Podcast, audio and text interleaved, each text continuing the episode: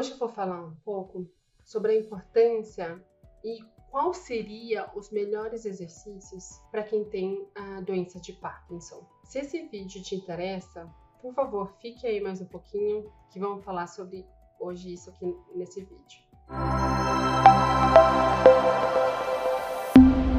Eu sou Angela Salinier, Sou fisioterapeuta aqui da Clínica Regenerate, sou docente e pesquisadora em doenças neurológicas. Hoje eu venho falar sobre a importância da correta prescrição de exercícios e atividade física na doença de Parkinson. A doença de Parkinson ela é uma doença uh, neurológica, então a gente fala é uma doença neurodegenerativa, então que ela degenera, ela corrói, ela danifica alguma estrutura do sistema nervoso, a estrutura chamada substância negra, onde há uma diminuição a partir dessa degeneração dessa estrutura, há uma diminuição da excreção da liberação de neurotransmissores, então neurotransmissores chamados de dopamina, e que a partir dessa diminuição, então dessa falta de conexão entre os neurônios daquela área chamada substância negra, leva algumas alterações que, que são motores e não motores, e que, infelizmente, os principais sinais ah, aparecem após uma grande degeneração dessa estrutura. Mais a 80% da estrutura já está danificada quando há o início dos sintomas. E por isso a importância de se uh, manter e preservar uh, a estrutura e junto com a prática de exercício físico. Então, sabe-se através de estudos científicos que a atividade física, atividade física, então exercícios determinados para aquela pessoa, tem a capacidade um de liberar substâncias neuroprotetoras, então protetoras do seu neurônio, protetoras do sistema nervoso, e dois, é, ela libera substâncias que favorecem a, a, regeneração do sistema nervoso. Então, que novas conexões cerebrais sejam feitas, é, de que circuitarias que já que estão ali dormentes sejam ativadas. Então, o exercício ele vem juntamente com o tratamento medicamentoso para tentar bloquear ou então diminuir a progressão da doença. Por ser uma doença uh, degenerativa, ela também tem o caráter de progressão. O exercício físico ele vem junto com a, a prescrição de uh, medicação para evitar que os sintomas piorem ou que os sintomas fiquem tão visíveis. Muitas pessoas me perguntam qual é o melhor exercício físico. Qual é o melhor? Me fala a fórmula mágica, me dá uma receita de bolo que se eu fizer esse, esse exercício, eu vou ficar boa. Então, em consultório, eu escuto muito isso. Não, ó, se eu fazer isso, doutora, isso, isso, isso, eu vou ficar boa? Eu falo assim, ó, a melhor exercício físico que você pode fazer para quem tem doença de Parkinson, para você ou para algum familiar que você conhece, é aquela atividade física, aquele exercício que você faz frequentemente. Então, ah, doutora, eu gosto muito de fazer caminhadas. Eu faço caminhadas todo dia pela manhã. Excelente. É o melhor que você pode fazer. Ah, doutora, não, eu não consigo. Eu consigo todo dia, de manhã e à tarde, me alongar excelente. Você consegue colocar alguma outra coisa mais direcionada? Algum outro exercício físico que venha com alguma alteração que você está tendo no seu dia a dia? Melhor ainda. Então não adianta falar, não, você tem comprometimento de equilíbrio, a faça ó, esse exercício de equilíbrio aí e pronto. Você vai ficar bom. Não é assim que acontece. Né? O exercício ele tem que vir com a frequência, com a constância. Ele feito de uma quem dera eu. Fala, ó, faz uma vez aí na semana esse exercício aí, ó, você vai ficar bom. Eu costumo comparar a prática, então, a, essa alteração, a reabilitação neurológica como uma plantação. Então, se eu quero plantar soja, se eu quero plantar milho, se eu quero ter uma plantação que me dê frutos, verduras de maneira farta, o que, que eu preciso fazer antes de tudo? É preparar o terreno. Então não adianta se você vem querendo um exercício que é feito uma vez por semana, então você está indo lá naquela terra e dando poucos nutrientes e deixando lá, e vai que a natureza faz o seu papel. Mas pode vir estiagem, pode vir um, granizo, que pode comprometer toda a sua, a sua plantação. Ainda mais se o seu solo não está sendo uh, mantido de maneira correta. Se você aduba, se você coloca água, se você está lhe dando carinho e está perto da, da sua plantação, é muito mais provável que você tenha uma colheita farta. Dentro da reabilitação neurológica, dentro de um programa de exercício para doença de Parkinson é a mesma coisa. Se todo dia você for lá aerar, se você for então levar substâncias através dos exercícios que protegem seu sistema nervoso, que favorecem a regeneração dele, o quanto mais você fizer, melhor você está cuidando do seu sistema nervoso. E muito provavelmente irá retardar a progressão da doença, que infelizmente ela ainda não tem cura, mas ela está altamente administrável. Ou então você pode vir um passo antes e usá-la como uma prevenção. Há na literatura estudos que mostram que a prática de exercício físico conseguiu é, postergar em mais de 50% os casos de doença de Parkinson, o início dos, dos sinais cardinais da doença de Parkinson né? Então, a atividade física, o exercício, o estímulo motor, o estímulo aquele seu, o sistema é, sensório, então sensorial e motor, ele é importantíssimo para a gente consiga um, proteger e regular e tentar postergar a progressão da doença. Qual é o exercício que você precisa? Aí que entra a, o plano de intervenção fisioterapêutica. Então, um fisioterapeuta especializado ele precisa avaliar, ele precisa, através de testes, verificar qual parte do quebra-cabeça que não está se encaixando. O porquê que está vindo a falta uh, do equilíbrio, o porquê da rigidez muscular, daquele músculo duro, que quando acorda não consegue movimentar, aquela perna parece que está ficando pesada. Então ele tem que entender o porquê que isso está acontecendo. E dentro da fisioterapia, parece que na medicina isso já está muito mais difundido. Na medicina, se você tem uma doença neurológica, você procura um neurologista. Você não vai procurar um cardiologista com, com as queixas de sistema nervoso. Você não vai procurar um cardiologista se você tem alteração na pele, né? Porém, na fisioterapia ainda não está tão difundido que acontece da mesma forma. O fisioterapeuta, ele tem as suas especialidades. Então, se você tem alguma doença de Parkinson ou qualquer outra alteração neurológica, procure um fisioterapeuta com especialização em doenças neurológicas. A visão desse fisioterapeuta, claro, é para tratar as especificidades que tem nas doenças neurológicas. A doença de Parkinson, por exemplo, ela traz inúmeras ah, alterações. Eu posso citar a, a rigidez muscular, que vem com uma dificuldade de conseguir relaxar a musculatura. A rigidez muscular do Parkinson é diferente da rigidez muscular de que tem um acidente vascular cerebral, por exemplo. A rigidez do Parkinson é aquele que fica a rigidez tanto numa, na musculatura que quer fazer o movimento, tanto naquela que está fazendo o movimento ao contrário. Por exemplo, se eu quero pegar um copo, então para esticar o meu cotovelo, a contração daquele músculo que estica o cotovelo. Porém, isso só é possível quando o músculo que contrai o cotovelo, ele relaxa. Então, para o músculo contrair, outro tem que relaxar. Na doença de Parkinson, por causa da rigidez muscular, isso não acontece. Então parece que o paciente está sempre essa sensação que ele tem, está pesado, está amarrado, ele está uh, de uma maneira que ele não consegue de maneira nenhuma caminhar ou se sentir livre, ele se sente preso. E aí vem aquela dificuldade de manter o equilíbrio, que uh, eles relatam bastante, né? Os pacientes, olha, eu, tô, eu não estou muito confortável hoje para caminhar, eu, hoje eu estou me sentindo muito instável. Então, parte dessa instabilidade vem por causa da rigidez muscular. Então, o fisioterapeuta precisa entender que existe então essa rigidez tanto para quem e tanto para quem relaxa. Como que a gente trata? Como diminui essa rigidez muscular? Ela vem através de alongamentos. Então, quem tem doença de Parkinson, desde que não tem ainda sintomas nenhum, está sendo muito bem, um caso muito bem uh, administrado pelo clínico, um diagnóstico rápido,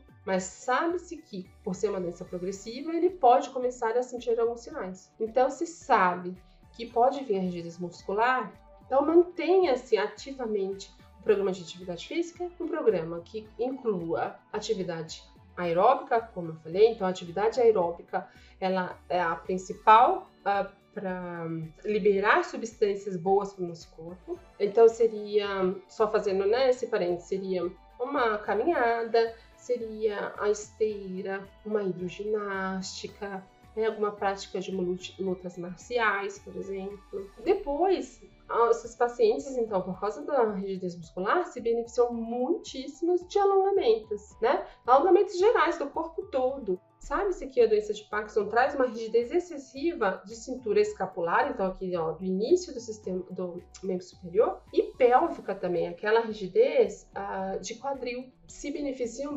bastante de movimentos rotacionais, de alongamentos rotacionais, de inclinação, de movimentos rítmicos que venham trazer e que venham proporcionar um relaxamento, uma flexibilidade articular e muscular. Então, um alongamento de forma né, ativa ou passiva, mas também de movimentos que venham, não que sejam, não são exercícios para fortalecimento, mas são movimentos de trazer uma mobilidade, uma flexibilidade muscular treino de equilíbrio, nossa, falta do equilíbrio, então falta uh, o equilíbrio tanto de reações que nos permitem manter o equilíbrio, então a gente fala de reações antecipatórias, então antes de perder o equilíbrio, nosso corpo tem certas estratégias, principalmente lá no tornozelo, você pode perceber essas uh, reações antecipatórias quando você está no metrô ou no ônibus, por exemplo, e você com seus tornozelos, se você tira a mão do apoio, são os seus pés, são os seus tornozelos que te mantêm em posição em pé. Essas são os ajustes antecipatórios para que você não perca o equilíbrio. Esses ajustes antecipatórios que é chamado de balance, ele está comprometido na doença de Parkinson. Mas também está comprometido aquele que vem depois, os mecanismos protetores. Então, ao perder o equilíbrio, a gente realiza algumas, alguns movimentos para uh, prevenir que algo pior aconteça. Então, há também um comprometimento dessas reações protetoras quando a gente perde o equilíbrio. E ao evitar, né, então esses protetores evitariam uma queda mais grave, como também não tem, o risco de queda em pacientes do Parkinson é altíssimo. Tendo você doença de Parkinson não, seja um idoso ou um idoso com doença de Parkinson, a queda ela tem consequências gravíssimas. Então, trabalhar o equilíbrio, ter um equilíbrio nas suas funções diárias, seja parado reto ou durante a marcha ou quando caminha, né? Ele é importantíssimo. E, e o treinamento, os exercícios para equilíbrio, é o desequilíbrio. Você vai ver que se você procurar ou uh, se você for em sessão, o treino de equilíbrio é colocar você em situações que você não está habituado né? Então ficar equilibrado no pé só, depois trocar o pé, de você andar em linha reta com o pé na frente do outro, ou andar num caminho bem estreito. Quanto mais estreito o caminho, mais difícil é para manter o equilíbrio. Um profissional especializado ele consegue direcionar esses exercícios para você, para tentar fazer com que você tenha a sensação do, desequilíbrio que possa aí estimular as reações antecipatórias e as reações protetoras e aí você uh, trazer, então estabilizar você dentro do equilíbrio. Alteração postural é também um sinal cardinal da doença de Parkinson. Então, exercícios que venham a corrigir a postura, então que faça que evite a anteriorização da postura, a anteriorização da cabeça, que traga você de novo volta ao centro de gravidade na posição ereta, ele também é importantíssimo. Então, dentro de um plano de tratamento, e se você percebe essa alteração postural, procure exercícios que fortaleçam principalmente musculatura posterior da coluna, por exemplo, né, para trazer e ter força de abrir esse, uh, o tórax, alongue uh, a região de tronco, por exemplo, né, para que se permita então que uh, haja esse alongamento e estabilização posterior da, da postura alteração de marcha, então precisa ser feito exercícios que trabalhem cada componente da marcha. Então, geralmente, paciente com doença de Parkinson tem, que fala até o compasso, né, da, da marcha diminuídas, ele vai no circuito, ele dá normalmente daria 10 passos, mas após a doença de Parkinson ele acaba dando 30 passos, né? Então é, o, o tamanho do passo que ele está dando diminuiu drasticamente. Só que com isso também vem um aumento do gasto energético. Então a fadiga está muito associada à doença de Parkinson, porque além da rigidez muscular, que parece que a pessoa tem uma sensação que está amarrada, está pesada, vem também o uso desnecessário da energia do corpo. Como que a gente trabalha? Tem que trabalhar cada, um, cada componente. Então, se, a, se sua, sua marcha está diminuída, vamos fazer treinamentos para alargar essa base. Você arrasta o pé, tem bastante um, perde bastante equilíbrio ou tropeça bastante nos seus pés, está arrastando muito os pés quando caminha, vamos fazer exercício que promove aumentar, levantar o seu joelho durante a marcha, para que ele, então, na hora da passada, o seu pé saia como um todo do chão evitando assim que você caia. O problema é ao mudar o direcionamento da marcha. Então treina-se isso de como, através da realização da marcha, como fazer a mudança do direcionamento. Então é um treino, é a perseverança, é a, a melhoria do controle motor. Porque diferentemente de uma sequela de acidente vascular cerebral, por exemplo, a doença de Parkinson não leva à fraqueza muscular. Ela não atinge o neurônio motor, aquela estrutura que vai até o músculo e fala, ó, oh, contrai aí o músculo, né? Então, quando a gente vê um paciente pós-AVC, muitos a gente vê aqui o paciente fica com o bracinho paradinho aqui. Na doença de Parkinson a gente não vê isso. Mas o que acontece na doença de Parkinson é que ele pede o controle da motricidade, o controle do músculo, o controle das informações sensoriais que o, o cérebro é, recebe né? Doença de Parkinson faz parte das doenças hipocinéticas, ou hipo de diminuição cinética de velocidade. Então a pessoa fica lentificada, lentificada para marcha, lentificada para a, a, leitura, lentificada para fala, lentificada para qualquer outra atividade motora e cognitiva. Precisamos perceber que a, a cadência e voltando a falar um pouco da alteração da marcha, que isso, essa lentificação, ela tem que ser combatida. Não devemos só na qualidade, mas também ali na cadência da marcha. Então, treino de fortalecimento, tem treino principalmente do da marcha, do circuito marcha. Né? Então, colocar obstáculos se arrasta muito o pé, vamos colocar obstáculos para que seja estimulada a elevação do joelho durante a baixa. É o desvio, então coloca cones e pede para o paciente desviando através dos cones. E isso, claro, sempre inseguro com, com uma terceira pessoa, né? Então, uh, para evitar-se a queda. Há também um, todo fala, ah, não leva, então, como eu falei, alteração de força diretamente. Mas é muito comum de encontrar pacientes com a doença de Parkinson que ficam muito reclusos, fechados em casa. Ficam muito tempo sentado na frente da televisão, na frente do computador. E aí vem uma fraqueza muscular como consequência de pouco uso. Então, aquele paciente que costuma fazer suas caminhadinhas, nem que seja no quarteirão, ah, frequentemente, ele está melhor preparado do que aquele paciente que fica sentado na frente da televisão. E, e, se vocês lembrarem no início do vídeo que eu falei de cultivar, de ter um terreno fértil, esse paciente que fica na frente da televisão, ele pouco está ali cultivando e adubando e cuidando do seu solo para recuperação.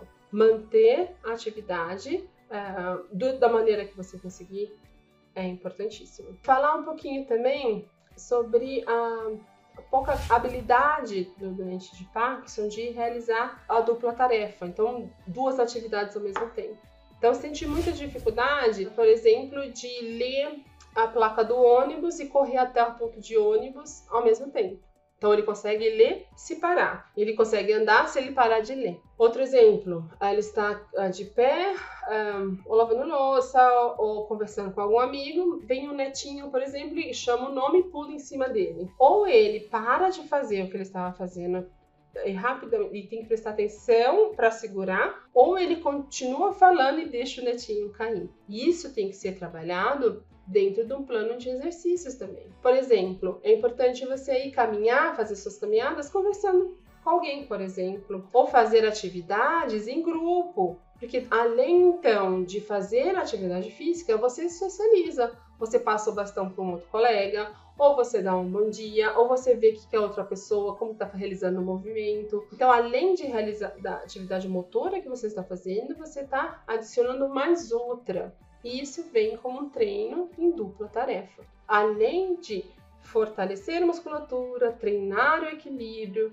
aumentar a flexibilidade muscular, melhorar a marcha, vem também ah, esse treino em dupla tarefa para conseguir, porque se você parar para pensar, tudo em nossa vida, ela vem em dupla, tripla, muitas tarefas, né? Não ficamos só aqui concentrados, ninguém nos, nos sem ninguém nos perturbar ou nenhum estímulo chegar, né? Não existe isso. Então, para que mantenha uma qualidade de vida, é importante que o paciente seja capaz de realizar algumas tarefas motoras ao mesmo tempo, ou uma tarefa motora e uma tarefa cognitiva. Então, dentro dos exercícios, a colocar música, por exemplo, e fazer com que o estímulo visual, que ele mantenha o ritmo dos movimentos, pistas visuais, é bom e vem associado a quem tem congelamento, então quem tem o congelamento é excelente, que venha pistas auditivas e pistas visuais para sair do congelamento de marcha. O exercício, e seja qual for, ele tem inúmeros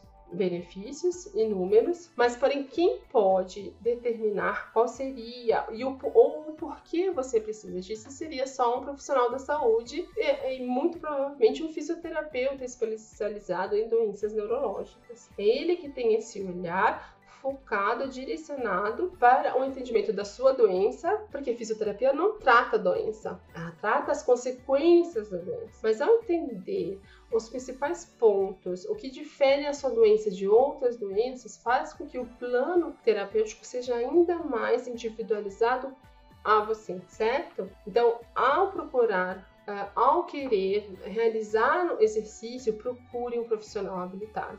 É ele que vai dizer o que você precisa ou como você faz para uh, ah, conseguir o que você quer, certo? Eu tinha um paciente que uh, ela tinha um, uma alteração por causa da rigidez muscular, ela tinha muita uh, dor em membros inferiores, bem perto na panturrilha, na batata da perna e na frente também. Então, toda aquela musculatura da batata da perna, do joelho para baixo, ela tinha muita dor. E por causa da rigidez, formou pontos de dor e ela tinha muita alteração do equilíbrio. E ela chegou para mim falando, doutora, eu quero melhorar o meu equilíbrio. E ela começou a ver que eu comecei a mexer na perna dela, de trazer uma flexibilidade, então um alongamento, de analgesia desses pontos de dor que ela estava vendo. Ela falou, doutora, mas eu, não, eu quero trabalhar o equilíbrio. Mas ela só conseguiria melhorar o equilíbrio em pé, e pensando no que eu já falei, de ah, movimentos antecipatórios, lá, lembra do ponto de ônibus, dentro do ônibus para segurar o equilíbrio, ela só irá restabelecer o equilíbrio se o músculo que tanto dói estiver com a diminuição de dor e mais flexível. Aí sim ela vai conseguir, a partir de treinamento do desequilíbrio, ganhar equilíbrio. Então, se você acha, não, eu tenho falta de equilíbrio, eu vou treinar equilíbrio. Mas provavelmente, se tiver algo mais limitando o seu equilíbrio, você não vai atingir, por mais que você faça exercícios todos os dias. Então, por isso, esse olhar direcionado, esse olhar é, cirúrgico, clínico, assim, né? Aquele olhar é, que o fisioterapeuta tem, é que vai ajudar a determinar quais exercícios ou qual. Um, de que forma ele deve ser incorporado ao longo da sua vida. Então começa por isso, depois o senhor faz aquilo e depois progride para aquilo outro, né? Então é isso que, que o fisioterapeuta faz. Certo? Se você gostou desse vídeo de hoje ou quer saber mais sobre como a fisioterapia pode ajudar você que tem ou alguém que você conheça que tem a doença neurológica, por favor, fique no canal e assiste os próximos vídeos. Muito obrigada. Tchau, tchau.